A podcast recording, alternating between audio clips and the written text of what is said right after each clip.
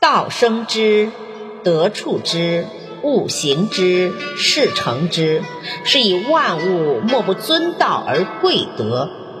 道之尊，德之贵，夫莫之命而常自然，故道生之，德处之，常之育之，情之独之，养之覆之，生而不有，为而不恃。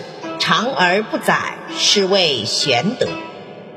道生成了万物，德养育了万物，万物呈现出各种各样的形态，环境使万物成长起来。